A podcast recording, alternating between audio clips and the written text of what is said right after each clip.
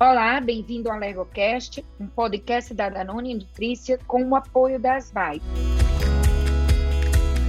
Meu nome é Jaqueline Mota Franco, sou doutora em Ciências Aplicadas à Pediatria pelo Unifesp, coordenadora do Núcleo de Alergia Alimentar da Universidade Federal de Sergipe e coordenadora do Departamento Científico de Alergia Alimentar da ASVAI. Hoje falaremos sobre o tema Melhores Escolhas para o Tratamento da Alergia Alimentar e, para isso, tenho o prazer de convidar a doutora Ana Paula Castro, mestre e doutora em Ciências pela USP, médica assistente da Unidade de Alergia e Imunologia do Instituto da Criança, o HCFM USP, e membro do Departamento Científico de Alergia Alimentar da ASVAI. Oi, Ana Paula, tudo bem? Oi, querida, você está bem? Eu estou muito bem. Agora, melhor ainda, para discutirmos um tema tão interessante, né, em que, num curto intervalo de tempo, vamos ouvir o que você tem a falar sobre as melhores escolhas para o tratamento da alergia alimentar. Então, eu tenho uma primeira pergunta a lhe fazer. Ana, ainda precisamos discutir a introdução de fórmulas em paciente com alergia? Ah, eu acho que sim, Jaqueline. Eu acho que a gente vai falar, inclusive hoje, o nosso foco vai ser muito sobre essa questão nutricional e a hora que a gente tem que tirar um alimento, né? A gente fez o diagnóstico de alergia alimentar e se a gente está falando de leite, a gente tem que excluir o leite da dieta. Nos primeiros anos de vida, a gente tem que ter um foco importante em nutrição. E eu acho que vale a pena falar de fórmulas por dois motivos. Primeiro, porque a gente tem cada vez mais novos médicos, pediatras, alergistas a cuidar de pacientes com alergia à proteína do leite de vaca. A gente tem a cada ano uma renovação dessas pessoas que estão cuidando. Então é importante entender. Essas fórmulas também vão mudando. Se nós duas, né, que já estamos nessa jornada há muito tempo, a gente vai pensando quanto novas fórmulas tiveram, como elas foram aprimoradas. Eu acho que isso é um aspecto importante. O outro aspecto, eu acho que é um olhar sobre a família. A gente tem tanta informação e muitas vezes a família acha que uma fórmula pode não ser necessária, porque ela descobriu um substituto mais natural, algo que faça às vezes de fórmula para que todos aqui fiquemos na mesma página, a fórmula, né, essa, essa dieta que é ofertada para os pacientes, ela ganha esse nome não só porque ela contém o alimento que a gente retirou e vai tentar ofertar uma alternativa, mas porque ela responde a uma série de determinações do Códex Alimentar, que vai variando de acordo com a idade e de acordo com as necessidades. Então, acho que esse é um bom motivo para a gente conversar sobre fórmulas ainda hoje falando sobre fórmulas. Me fala um pouquinho sobre as fórmulas disponíveis e suas principais indicações para o tratamento da alergia alimentar. Sim, eu acho que a gente tem então uma variedade que é importante que todos escolham, e a gente vai falar das fórmulas para tratamento. E essas fórmulas para tratamento, ela, elas têm construções diferentes. Então, o que, que é importante a gente saber? Quando eu vou ofertar uma fórmula, por exemplo, para um paciente com alergia à proteína do leite de vaca, eu tenho algumas classes. Eu tenho uma fórmula que é construída a partir de um tratamento do leite. Então, eu tenho as fórmulas extensamente hidrolisadas de leite. O leite sofre um processo de hidrólise, como o próprio nome diz, extenso.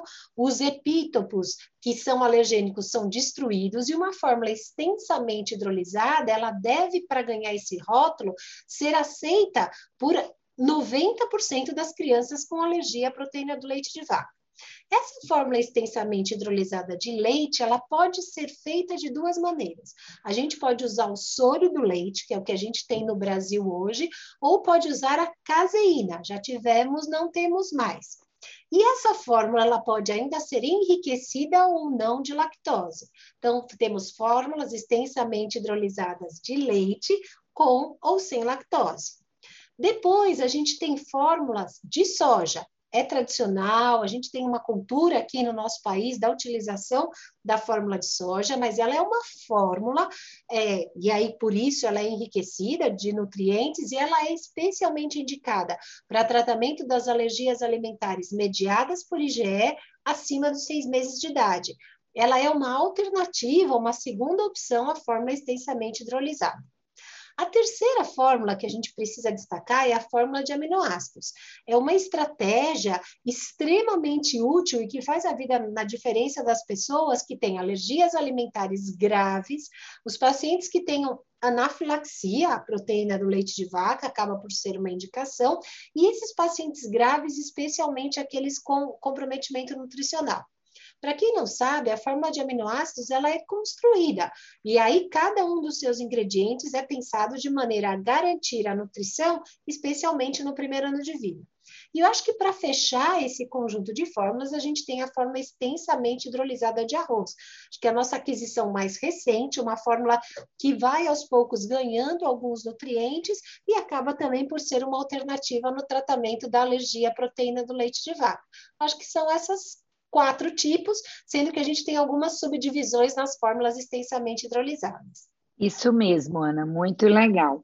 E aí, assim, eu tenho vontade também de lhe perguntar, já que você está assim falando é, sobre as fórmulas, até quando prescrevemos uma fórmula ou um suplemento? Porque cada vez mais nós estamos aí, né, é, com inúmeros suplementos à nossa disposição, e aí eu queria ouvir a sua opinião a respeito disso. É, o que eu queria convidar as pessoas é que antes dessa tomada de decisão, você pudesse particularizar o seu paciente e avaliar a gravidade e a característica da, da alergia alimentar dele.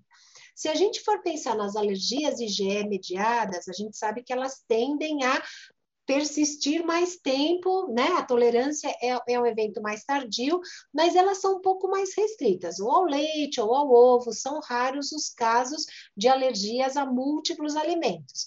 Se eu tenho um paciente com alergias IgE mediadas a múltiplos alimentos, o seu cardápio, por vezes, é mais restrito, e eu preciso de uma criatividade de um movimento para garantir uma dieta nutricionalmente adequada. Então, para esses pacientes com alergia a múltiplos alimentos, eu uso a fórmula e à medida que ele cresce, por vezes eu preciso manter um suplemento nutricional. Então, alergias IgE mediadas a múltiplos alimentos. Nesse caso, eu atravesso a fase das fórmulas e entro nos suplementos. Aí, do outro lado, eu tenho as alergias não IgE mediadas. Eu acho que todos sabem, talvez concordem, que as alergias não IgE-mediadas contam com o intestino comprometido. Então, nesse contexto, os pacientes, por vezes, a gente tem que trabalhar bastante. Ele tem uma dificuldade de aceitação de outros alimentos, ele pode ter o seu cardápio, mais uma vez, não adequado. Então, isso vai exigir um movimento nosso para que a gente consiga trazer uma, uma boa estratégia nutricional e, além de tudo, é necessário usar suplemento. Então, para simplificar a resposta, olha para o paciente, oferte uma variedade alimentar com segurança, permita que esse paciente tenha, né, supere aquela fase de dificuldade alimentar. Mas se você olhar para ele e ver que mesmo assim, às vezes numa fase de transição, para que ele possa entender um pouco mais, a família entender um pouco mais que eu posso ofertar mais alimentos, nesse caso, a fórmula seguida do suplemento, que a gente acaba usando para crianças mais velhas, ela está indicada. Muito bom. E as bebidas caseiras, Ana, são uma alternativa para as crianças alérgicas, em especial as bebidas de vegetal? É, então, elas não são, e eu acho que a gente tem que dizer não com todas as letras, porque existem, inclusive, alguns riscos nutricionais perigosos. Então, vamos supor que você queira construir a sua fórmula em casa. Primeiro que do ponto de vista nutricional, a gente vai perder alguns, né, algumas ou muitas das propriedades importantes. E aí, se você substitui essa fórmula caseira, você coloca essa fórmula no lugar de uma refeição, o seu, o seu filho, o seu paciente está em risco. Então, a gente, como pediatra, como médico, tem que estar muito atento. Mas a gente precisa ir além. Muitas dessas bebidas que estão no mercado, elas não foram preparadas para crianças. Elas são suplementos, adjuvantes para adultos. E aí, elas têm conservantes, estabilizantes que não fazem e não devem fazer parte da, da dieta de uma criança. Essas bebidas de arroz, por exemplo, que estão em caixas, elas são contraindicadas, inclusive, pelo risco de uma taxa mais elevada de arsênico e assim vai. Então, ainda que algumas pessoas, e óbvio, talvez vocês ah, lidem com pacientes que não querem experimentar nada, querem uma, uma postura mais natural, ainda que a gente entenda isso, o seu olhar deve ser, em primeiro lugar, para proteger a saúde nutricional, né, e minimizar efeitos adversos. Então, elas não fazem parte, especialmente, dos primeiros anos de vida né, de um paciente pediátrico com alergia alimentar. E principalmente no primeiro ano, né, Ana? Porque elas Perfeito. não atendem a recomendação do Códex, né? Perfeito. E vamos lá. E agora, o que, que você espera para o futuro em termos de cuidado dos pacientes com restrição às fórmulas tradicionais? É, eu acho que eu espero, e a gente está num, num, num, podcast também para discutir uh, coisas do futuro, eu espero que as fórmulas voltadas para os pacientes com alergia alimentar, ela, elas ganhem todos os atributos que as fórmulas que eu posso chamar de tradicionais, elas tenham. E acho que isso está acontecendo. As fórmulas estão ficando mais personalizadas, a gente vai entendendo as necessidades nutricionais de acordo com as faixas etárias, e a gente precisa agregar essas fórmulas também nutrientes que, que estão presentes em outras das, das fórmulas tradicionais no nosso dia a dia. As fórmulas, elas são um instrumento importante, mas até, Jaqueline, se você me permitir, a gente não pode esquecer de outros instrumentos instrumentos importantes que a gente tem, como né, a oferta diversificada, o estímulo a, a, a outras, né, outras possibilidades de conhecimento do alimento, texturas e tudo mais, tudo que uma criança que não tem alergia, todo esse aprimoramento e ganho, ela também deve fazer parte do modo né, de cuidar dos pacientes com alergia. Então, nesse contexto, a gente, essa parceria que a gente né, tem, inclusive, nesse podcast, eu acho que ela é enriquecedora para trazer mais nutrientes e construir fórmulas bastante equivalentes às fórmulas tradicionais que a gente está acostumado. Com certeza.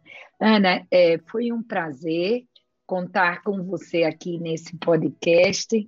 É sempre maravilhoso, porque além de toda a bagagem técnica, você também tem toda a experiência do trabalho com energia alimentar. Espero que todos gostem. É gostoso ouvir em pouco tempo é, tantas informações né, que se pode aproveitar. Obrigada, Ana. Obrigada, Jaqueline, e obrigada a todos.